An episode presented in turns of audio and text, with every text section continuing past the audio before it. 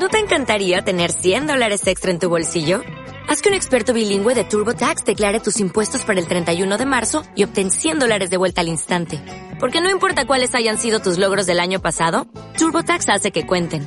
Obtén 100 dólares de vuelta y tus impuestos con 100% de precisión. Solo con Intuit TurboTax. Debes declarar para el 31 de marzo. Crédito solo aplicable al costo de la presentación federal con TurboTax Full Service. Oferta sujeta a cambios o cancelación en cualquier momento.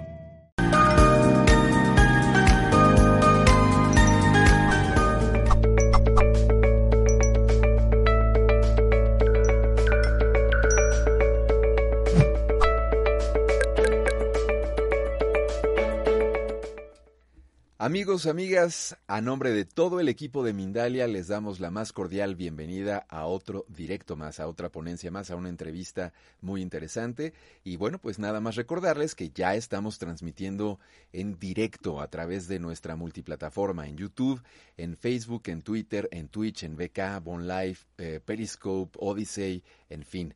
Y que también esta entrevista la podrán disfrutar ustedes en diferido en Mindalia Radio Voz, 24 horas de información consciente que ustedes pueden encontrar en www.mindaliaradio.com. El día de hoy tenemos la presencia de Alberto López. Él nos va a presentar, bueno, ha preparado un tema que se llama El alma, evolución, reencarnación y juramentos. Él es canalizador, lector de registros akáshicos y conferencista. Es un placer para mí darle la bienvenida a Alberto López. ¿Cómo estás, Alberto? Bienvenido.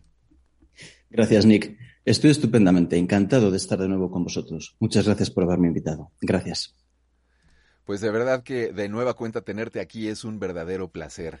Es un tema bien interesante el que preparaste para el día de hoy y yo quisiera ahora sí que empezar por lo básico porque creo que em, en términos generales todos hablamos del alma, pero luego no tenemos ni siquiera muy claro el concepto. Entonces, a mí me gustaría que la primera pregunta que yo te haga sea, defínenos por favor, ¿qué es el alma?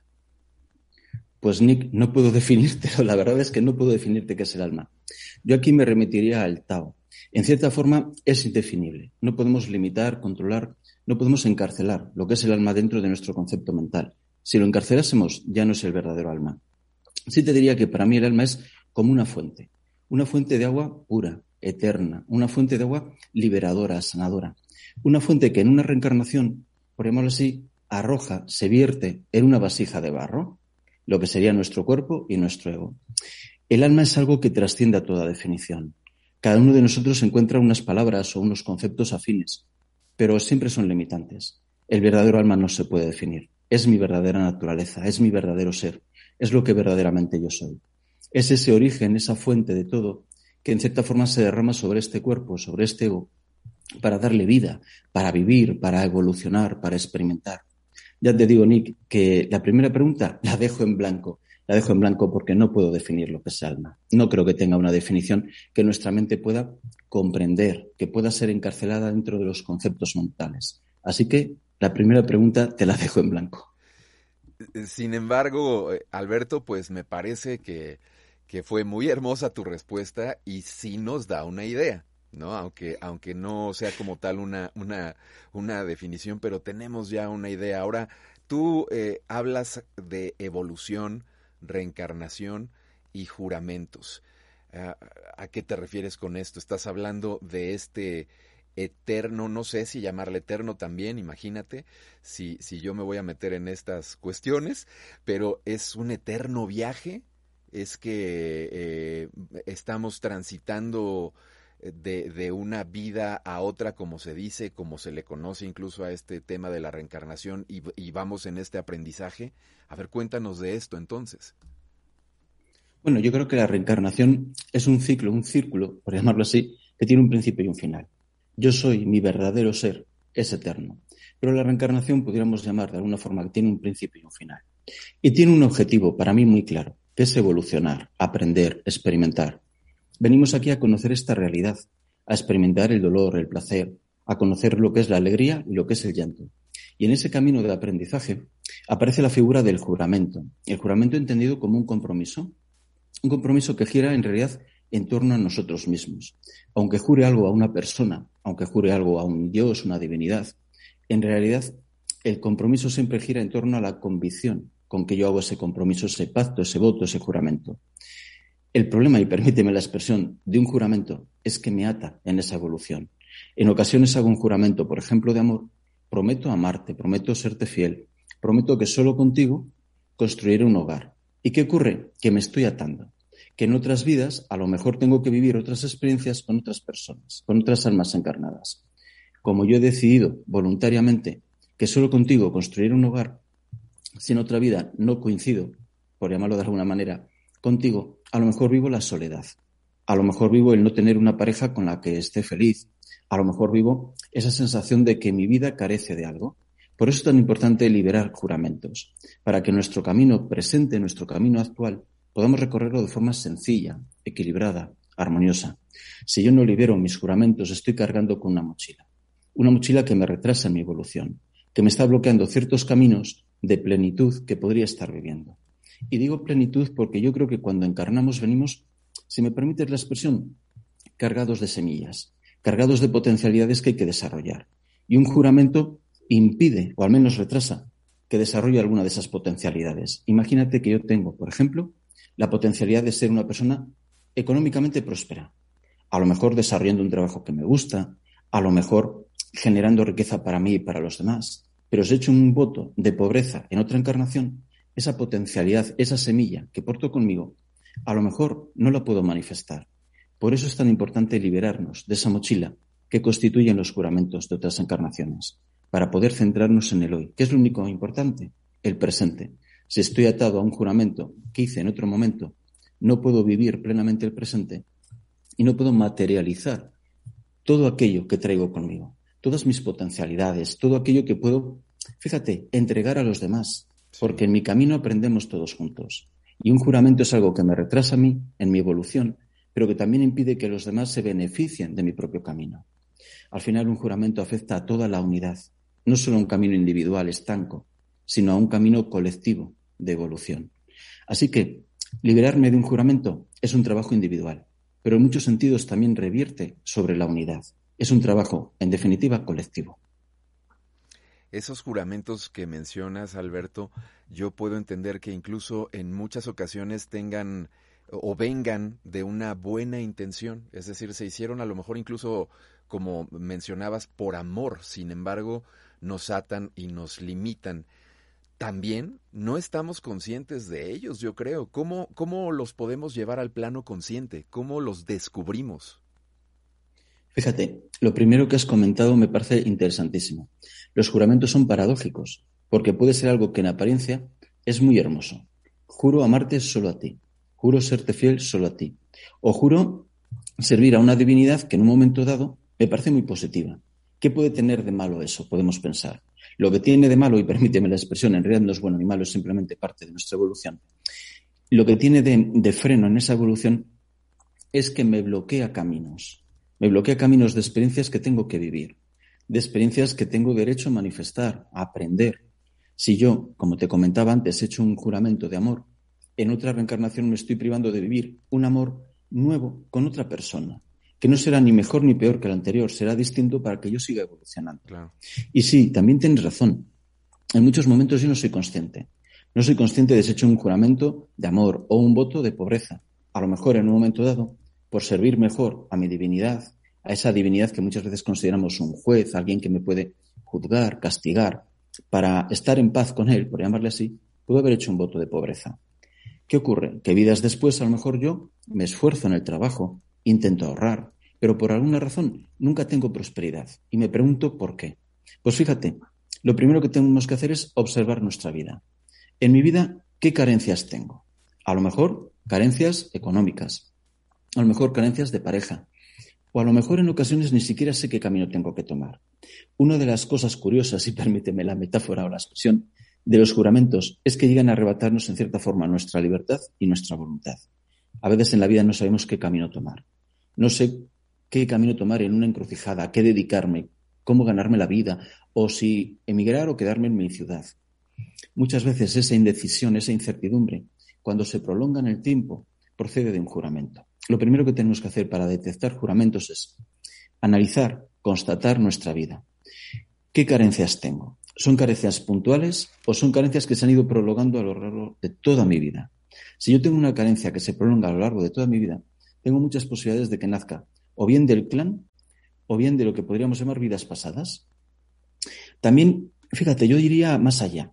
Cuando yo observo una carencia en mi vida, pediría información. Pediría una información honesta a mis guías, al universo, a mi alma, como tú prefieras, pero pediría esa información honesta y me abriría a ella. De forma intuitiva muchas veces sabemos mucho de nuestra vida. Lo que pasa es que no nos atrevemos a escucharnos.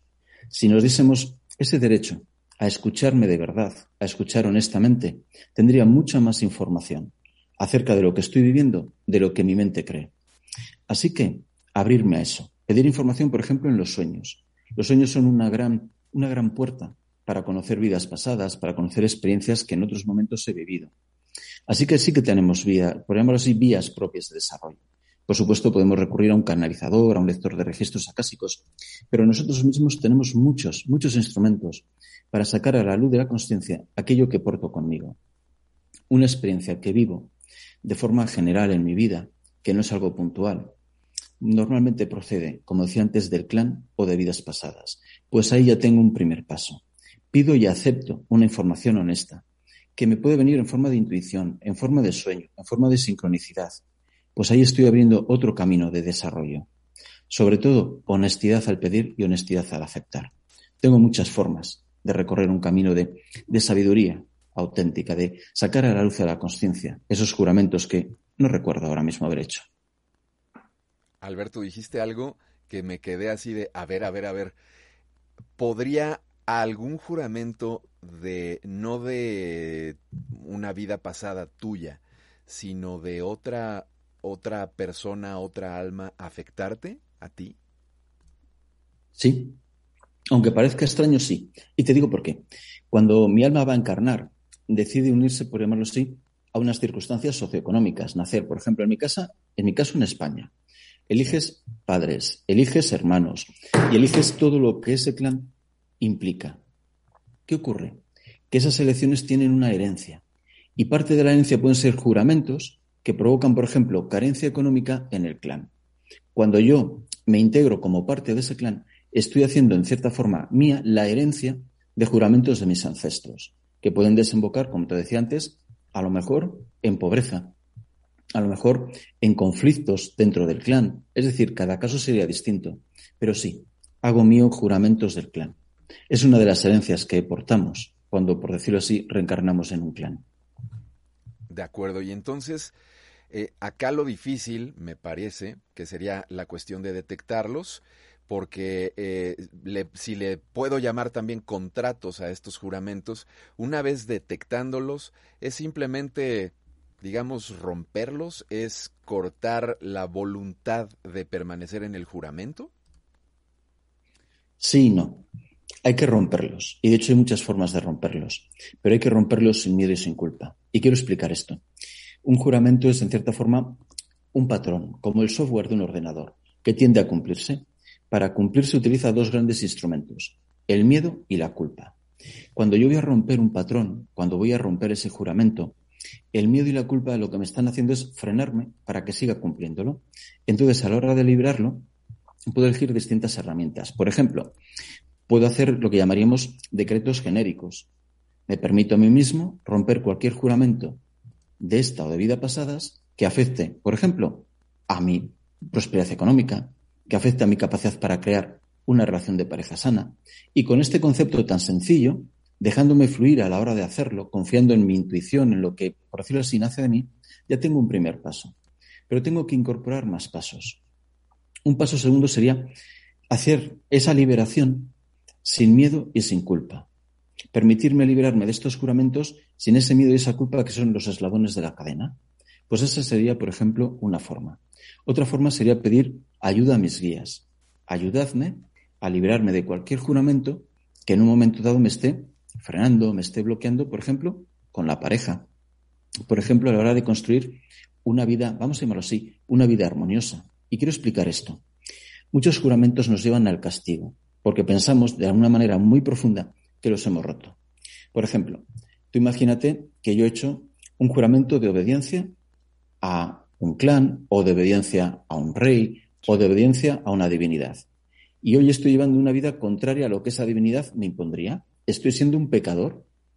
Según ese concepto de pecador, de alguien que ha roto el juramento de obediencia a su Dios, yo merezco un castigo. Y sin darme cuenta me estoy castigando en mi vida. Muchas personas que ven, por ejemplo, actitudes relacionadas con adicciones muy, muy fuertes, como puede ser el alcoholismo, la ludopatía, se están castigando a sí mismas. ¿Y por qué se castigan? Porque sin saberlo han roto un juramento. Yo he jurado a mi Dios que seré obediente a sus preceptos, a sus leyes, a sus mandamientos.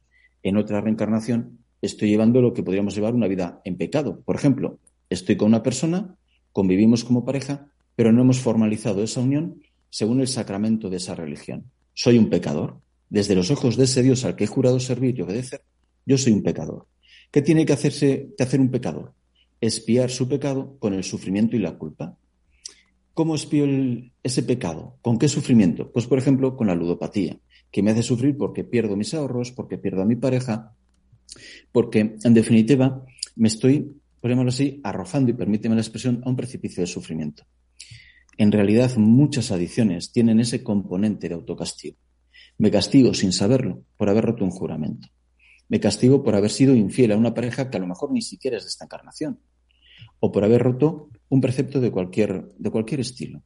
Por eso es tan importante ahondar en los juramentos y al mismo tiempo ser, ser comprensivo y tolerante con una persona que está sufriendo. En ocasiones desde la sociedad tendemos a juzgar a quien sufre y deberíamos ofrecer una mano de compasión, no ofrecer una guadaña de juicio. Claro, qué importante es observar estas cuestiones como procesos en los cuales eh, todos estamos involucrados, todos estamos a final de cuentas cumpliendo algún tipo de proceso, tratando de sanar cosas y así. Ahora, mi, mi cuestión eh, está en torno, por ejemplo, a los registros akáshicos, eh, a estas herramientas que se tienen para detectar justamente este tipo de, juramentos.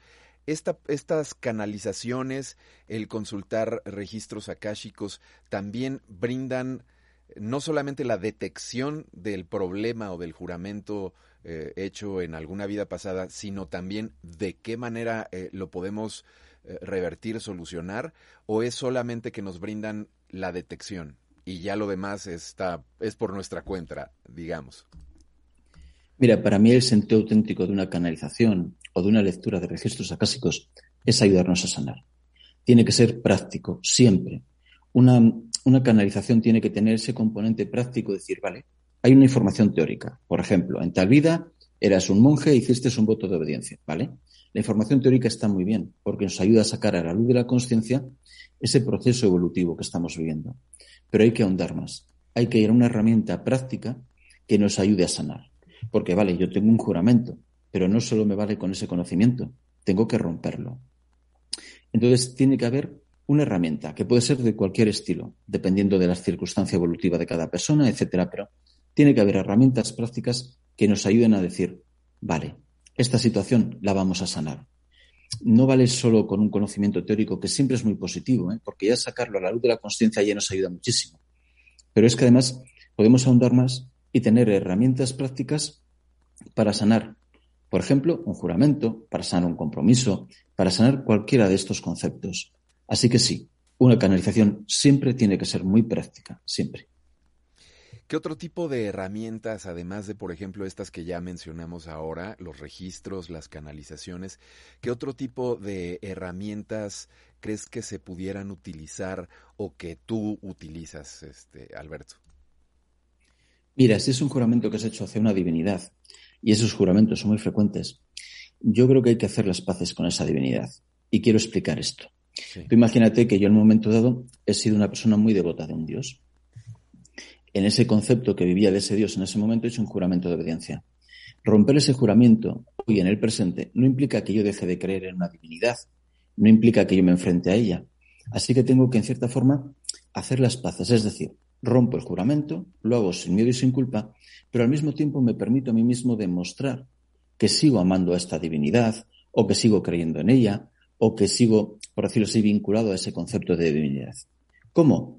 A veces es un acto de amor. Por ejemplo, entregar en un acto de generosidad, a lo mejor una ayuda a alguien, hacer un gesto de devoción hacia esa divinidad, es decir, equilibrar esa balanza en la que, por llamarlo así, he roto el juramento con algo que otorgo, que es un gesto más que nada de cara a mí mismo, de cara a lo que pudiéramos llamar ese sentimiento de es que si rompo este juramento parece que traiciono a un Dios en el que hoy sigo creyendo, quizá de otra manera, quizá de otro nombre, con otras características, pero sigo creyendo en esta divinidad. Y me da miedo que si rompo ese juramento me deje de proteger, por ejemplo, o me deje de cuidar. Ten en cuenta que los juramentos tienen un componente mercantilista. Yo prometo obediencia a mi Dios, prometo serte fiel, prometo quererte, pero tú a cambio tienes que hacer algo. Por ejemplo, si prometo obediencia a un Dios, Dios me tiene que proporcionar buena cosecha, o un tiempo agradable, o que mi ganado crezca fuerte, me tiene que proporcionar tiempos de paz, no de guerra. Si te hago a ti un compromiso de amor, de fidelidad, tú tienes que corresponderlo y serme fiel a mí también, tienes que amarme, tienes que tratarme de determinada forma. Es decir, un juramento tiene un intercambio de energía, tiene un componente mercantilista muy importante. Cuando yo estoy rompiendo un juramento con una divinidad, puedo sentir que estoy faltándole al respeto, que en cierta forma ofendo a un creador. Por eso hay que hacer un gesto compensatorio, que puede ser entregar un, dinero en su nombre, hacer una entrega, una ofrenda a la naturaleza, unas oraciones, cualquier cosa que en ese momento esa persona le resulta fin. Ten en cuenta que lo que yo estoy dando ahora son pinceladas, lo que podríamos llamar conceptos genéricos, pero cada persona tiene herramientas afines únicas para ella. Y en ese sentido hay que confiar en el fluir de esa persona. Si yo siento que esto para mí es adecuado, si siento que, que me llega, que vibra en armonía, voy a confiar en esa intuición y voy a hacerlo así.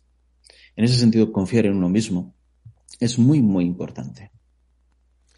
Entonces, escuchándote, yo pensaría lo siguiente, ya tú este, me dices tu opinión, por favor, pero entonces, eh, aprendiendo eh, de acuerdo a toda la información que estoy recibiendo ahora mismo, entendería que también es muy importante observar los juramentos que uno hace. Te lo voy a plantear de otra manera si me lo permites. Eh, yo ya tuve una sesión eh, a donde entraron a mis registros, ya vi que tenía algún juramento que hice a lo mejor en una vida pasada y que eso me estaba llevando a una problemática actual y estoy tratando de, de romper ese juramento o incluso ya lo rompí y estoy sanando.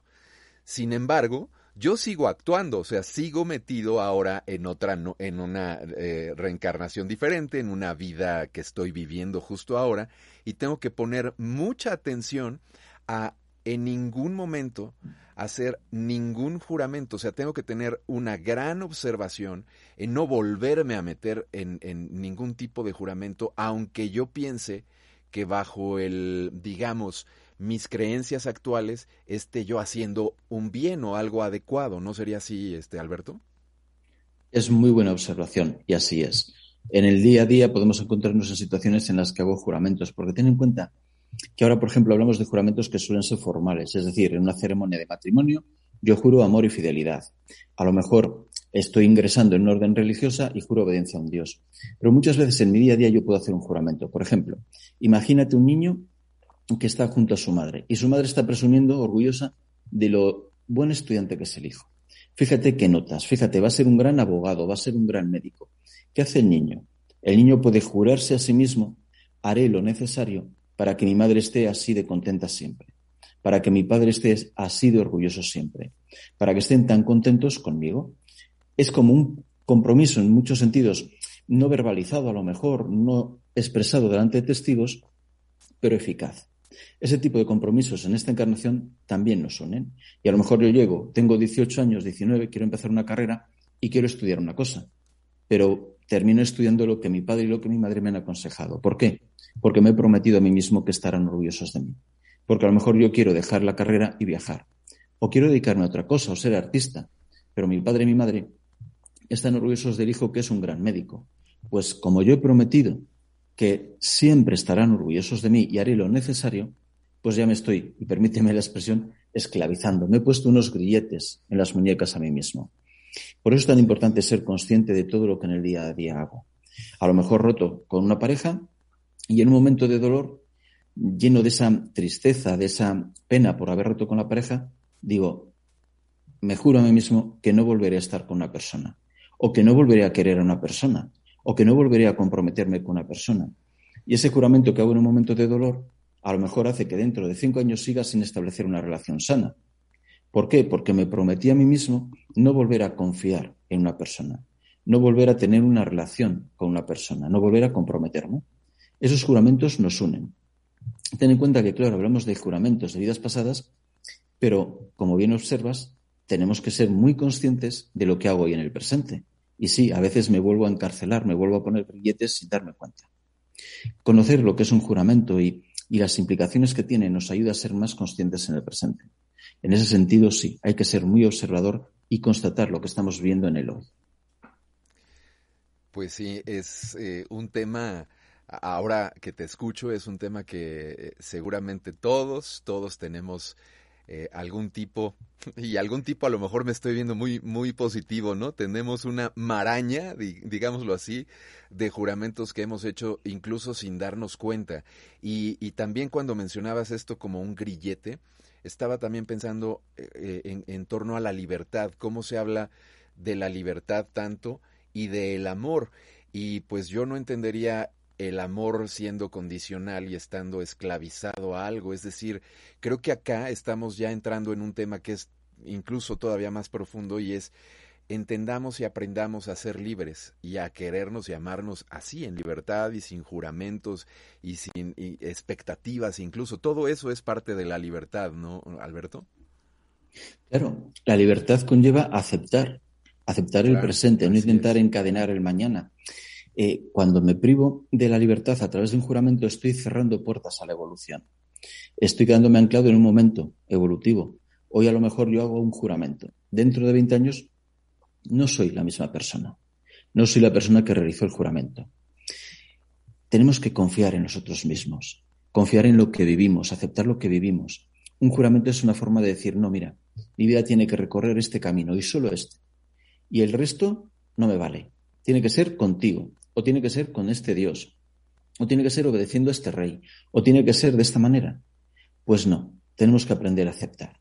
Tenemos que aprender a aceptar todo lo que vivimos. Y en esa confianza en el universo, pues viviremos lo que tengamos que vivir, no solo lo que intentemos predeterminar. La libertad también conlleva confiar, conlleva responsabilizarse. Cuando yo entrego mi voluntad a una persona, juro obedecer a este rey, juro obedecer a este sacerdote o juro obedecer a esta divinidad, me estoy privando de la libertad y también me estoy privando de la responsabilidad. Porque en el fondo yo no soy responsable de lo que hago porque mi rey o mi Dios o mi sacerdote o mi alto cargo me ha dicho que yo voy a combatir. He matado mucha gente, pero no recae esa responsabilidad sobre mí, porque es que me han, me han dicho aquellos a los que obedezco que tengo que hacer esto. Pues no. Mi libertad y mi responsabilidad son mías. Da igual lo que me diga un rey, lo que me diga un general o lo que me diga un alto sacerdote. Mis actos son míos. Y si no son adecuados, ese karma es mío. No puedo esquivarlo, por llamarlo así, diciendo, no, no, yo juré obediencia y bueno, yo empuñaba la espada, pero la mano no era mía. Era mi espada, era mi mano, era mi voluntad. Y no puedo escudarme detrás de esos juramentos.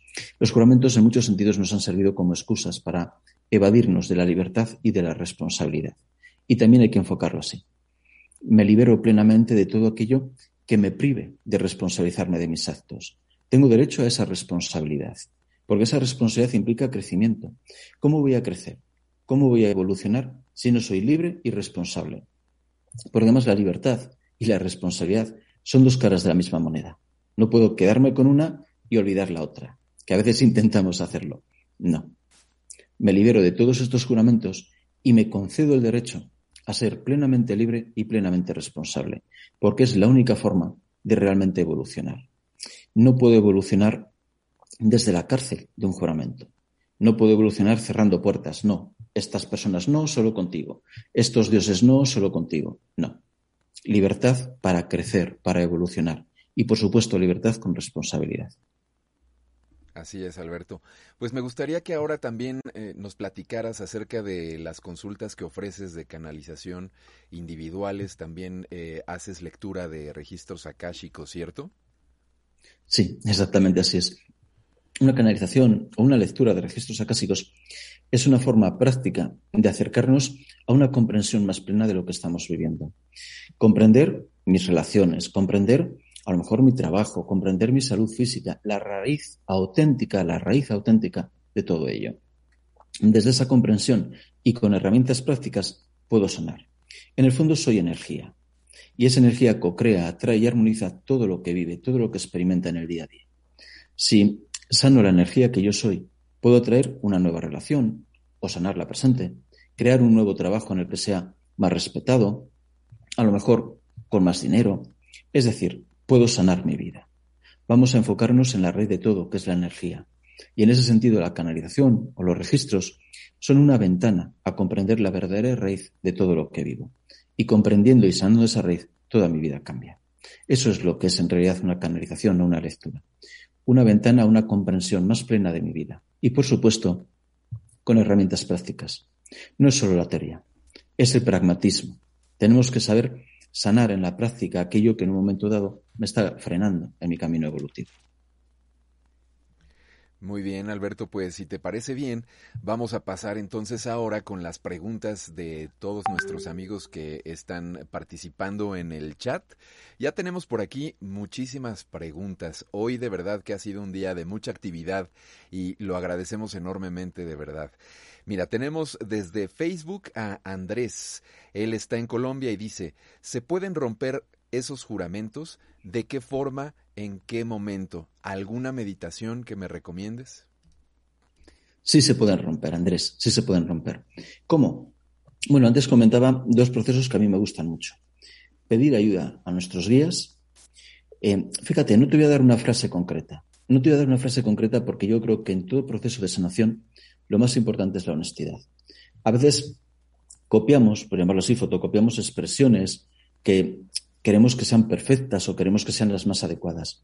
Yo creo que en un proceso de evolución, la honestidad con uno mismo, lo que verdaderamente fluye conmigo, lo que es armonioso conmigo, es imprescindible. Así que el concepto genérico sería pedir y aceptar la ayuda de nuestros guías para que me liberen de cualquier juramento limitante forjado en esta o en vidas pasadas. Puedes, por ejemplo, utilizar otras palabras en cambio de juramento, compromiso, pacto, un voto, Puedes enfocarlo en algo concreto en tu vida. A lo mejor las relaciones, a lo mejor el dinero, lo que tú quieras. Pero el concepto simplemente es este. Pedir y aceptar esa ayuda de nuestros guías. Incluso puedes visualizar cómo estás atado, literalmente atado por una cadena, que serían los juramentos.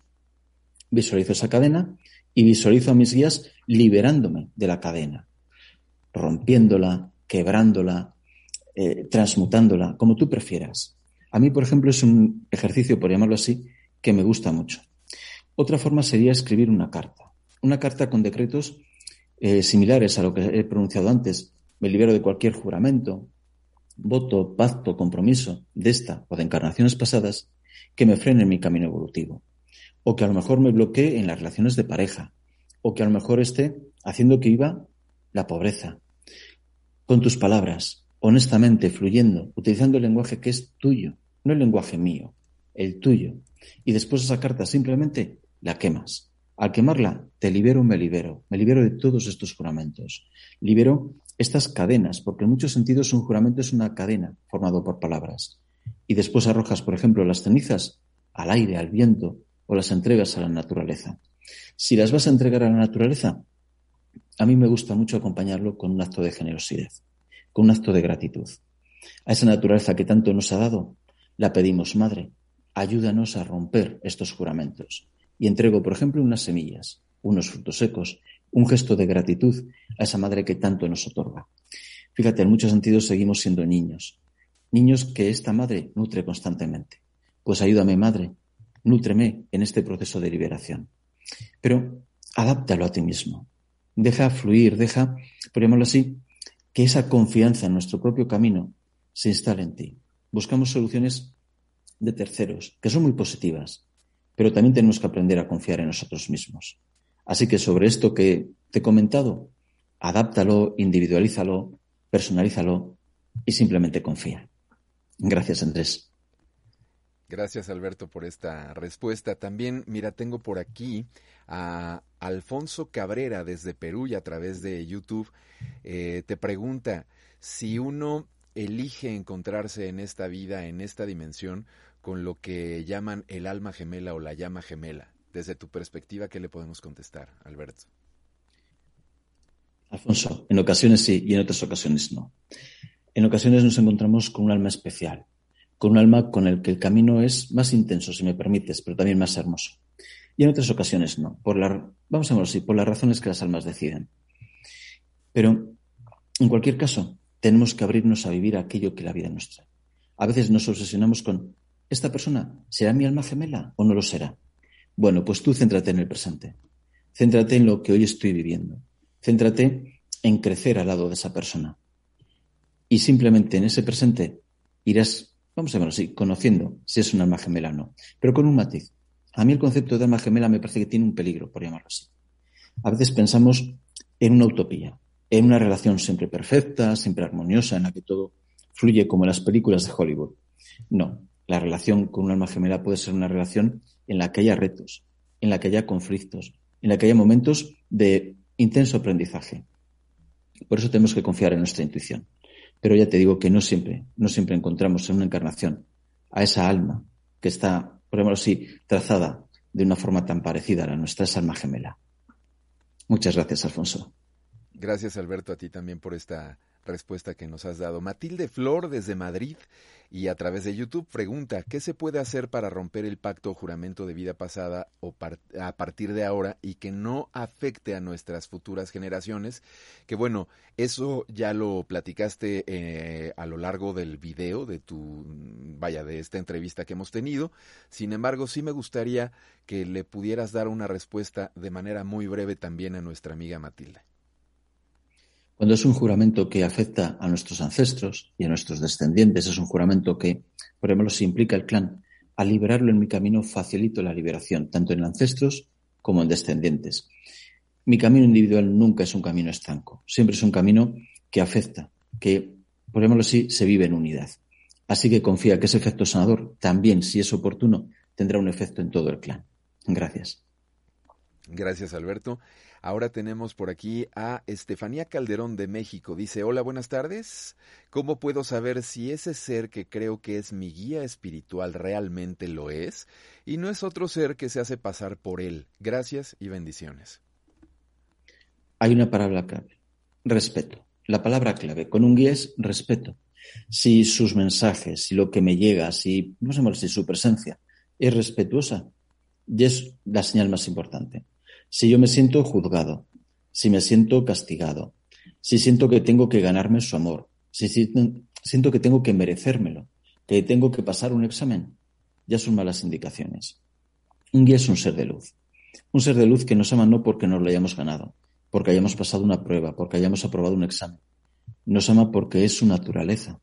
Tu guía te ama no porque te lo hayas ganado, te ama simplemente porque es su naturaleza. Su naturaleza es amar es derramar sobre ti amor, bendiciones, luz. Así que si te sientes así, es la mejor de las señales. Pero si sientes que hay juicio, que hay castigo, que te está reprochando, ojalá fueses de otra manera, deberías hacer esto, deberías hacer lo otro, esfuérzate, ahí ya no hay respeto. Y ya esa señal me hace pensar que no es un guía lo que está a mi lado. Con que respeto. Yo creo que es la palabra que guía una relación siempre con un guía. Muchas gracias. Gracias a ti, Alberto. Eh, te voy a hacer una pregunta que está aquí en el, en el chat de nuestro amigo Andrés Palma, desde Chile. Y sin embargo, yo sé que para mucha gente que probablemente no conozca muy bien del tema, pues sea una duda constante. Es decir, al resolverle la duda a Andrés, eh, creo que estaremos eh, también resolviéndola para más personas. Mira, dice, ¿es posible que un animal pueda reencarnar en un humano tal vez luego de muchas encarnaciones? Desde tu perspectiva, ¿cómo funciona este tema de la reencarnación? Para mí sí. Fíjate, si el alma es una fuente de agua pura que se derrama sobre una vasija, que es el, el cuerpo, el tamaño, la forma, el color de esa vasija no tiene importancia. Yo creo que los animales tienen alma. Un alma que está empezando a experimentar esta realidad. Ponemos una barrera y decimos, no, un animal no tiene alma o es un alma de segunda categoría o es... No. Yo para mí un animal es una vasija evolutiva. Una vasija evolutiva como soy yo. Y un alma puede derramarse en esa vasija igual que se derrama en un humano. no es una vida de menor valor, no es una vida prescindible, no es una vida que no tenga importancia. Todas las vidas son extraordinariamente importantes, todas. Y los animales para mí, desde luego, tienen alma. Pero vamos, completamente convencido. Muy bien, muchas gracias Alberto por esta respuesta. Y ahora tenemos por aquí una participación a través de Facebook y desde Perú de nuestra amiga Stephanie. Ella dice, ¿qué hay si juramos amarnos, aceptarnos y respetarnos tal y como somos incondicionalmente por el resto de la eternidad?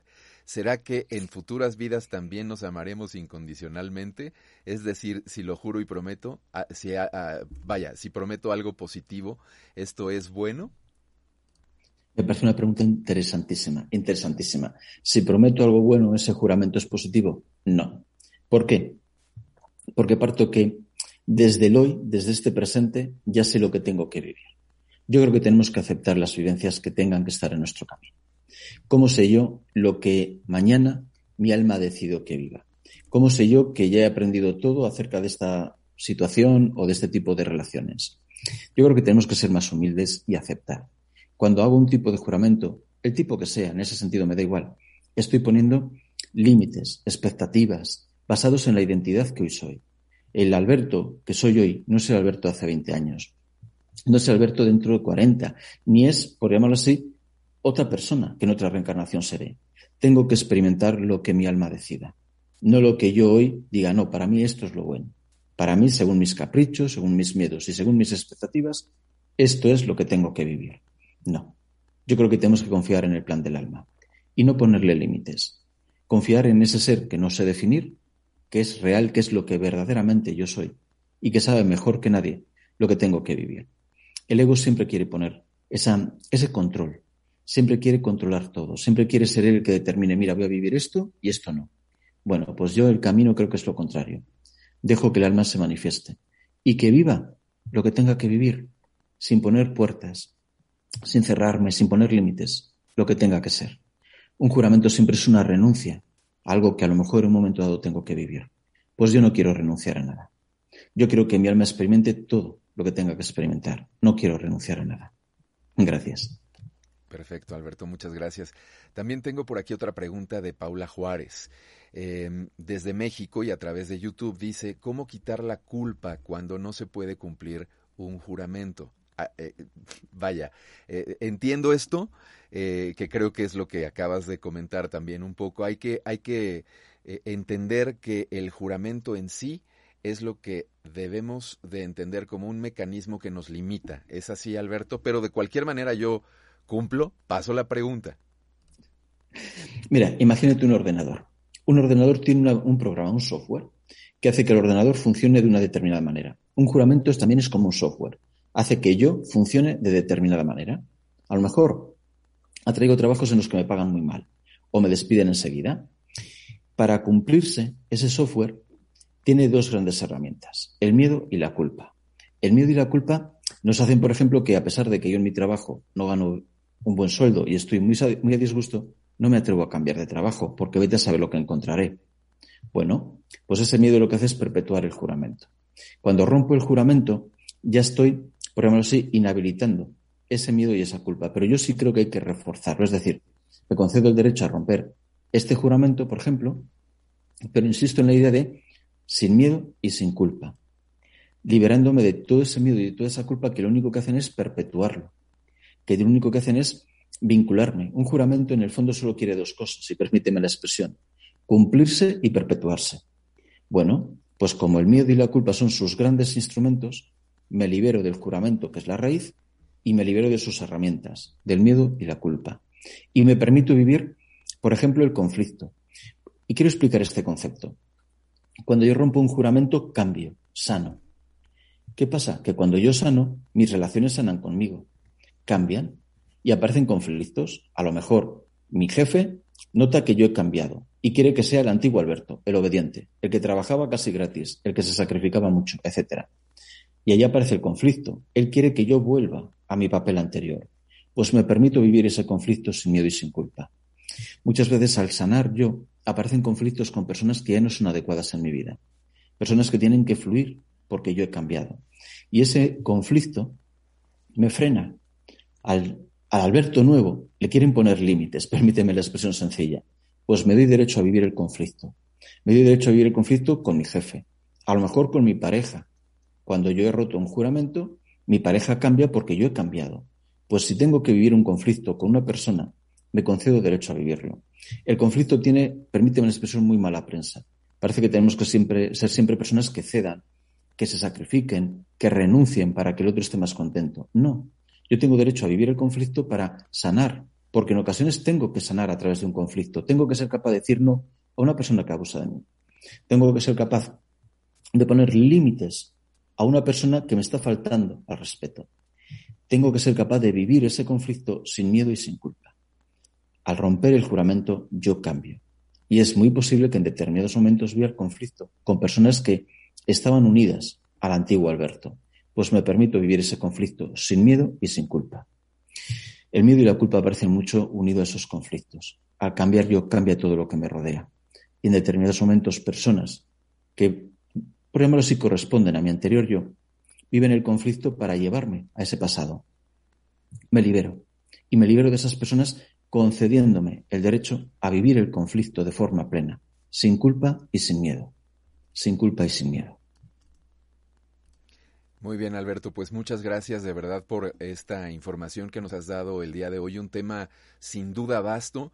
Eh, también me queda claro que, insisto, todos estamos en este proceso de detectar estos juramentos, de, tratar de no hacerlos, aunque también eh, sé que muchas veces seguro los llevamos a cabo incluso de manera hasta inconsciente. No somos, no estamos eh, muy atentos a lo que a lo que hacemos y esta plática, esta información que nos has dado es vital justo para ir entendiendo, aunque sea poco a poco y paso a paso, y también pues siendo más observadores. Te quiero agradecer mucho la presencia y bueno, brindarte el micrófono una vez más para que te despidas y des tus últimas reflexiones. Muchas gracias, Nick.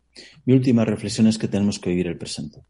Yo no puedo vivir plenamente el presente si sigo todo el juramento que hizo, por ejemplo, un sacerdote. No puedo vivir eternamente el presente si sigo atado al amor que, por ejemplo, sintió una persona que en cierta forma era yo, una antigua reencarnación, en la Edad Media. No puedo vivir el presente así.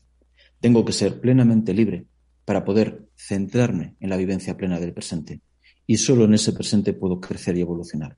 No puedo crecer y evolucionar cuando estoy atado a las ideas, a las creencias, a la religión de un ser, de una persona que fui en otra vida. Me centro en el presente. Romper un juramento es darse la posibilidad de centrarse en el presente y de crecer. Eso es lo que estamos haciendo al romper un juramento. Gracias. Gracias a todos. Muchas gracias a ti, Alberto. Y bueno, pues eh, también gracias a la gente que de muchas partes del mundo como Perú, Argentina, España, Ecuador, México, Chile, Colombia, en fin, eh, que estuvieron presentes también escuchando esta entrevista. Muchas gracias. Los invito a participar con nosotros dejándonos un comentario positivo, un me gusta, compartiendo este contenido, incluso también, ya saben, haciéndonos llegar algún donativo que esté de acuerdo a sus posibilidades en el enlace que pueden encontrar en www.mindalia.com. Les agradezco mucho y no se vayan porque continuamos con otra ponencia más. En breve. Hasta la próxima.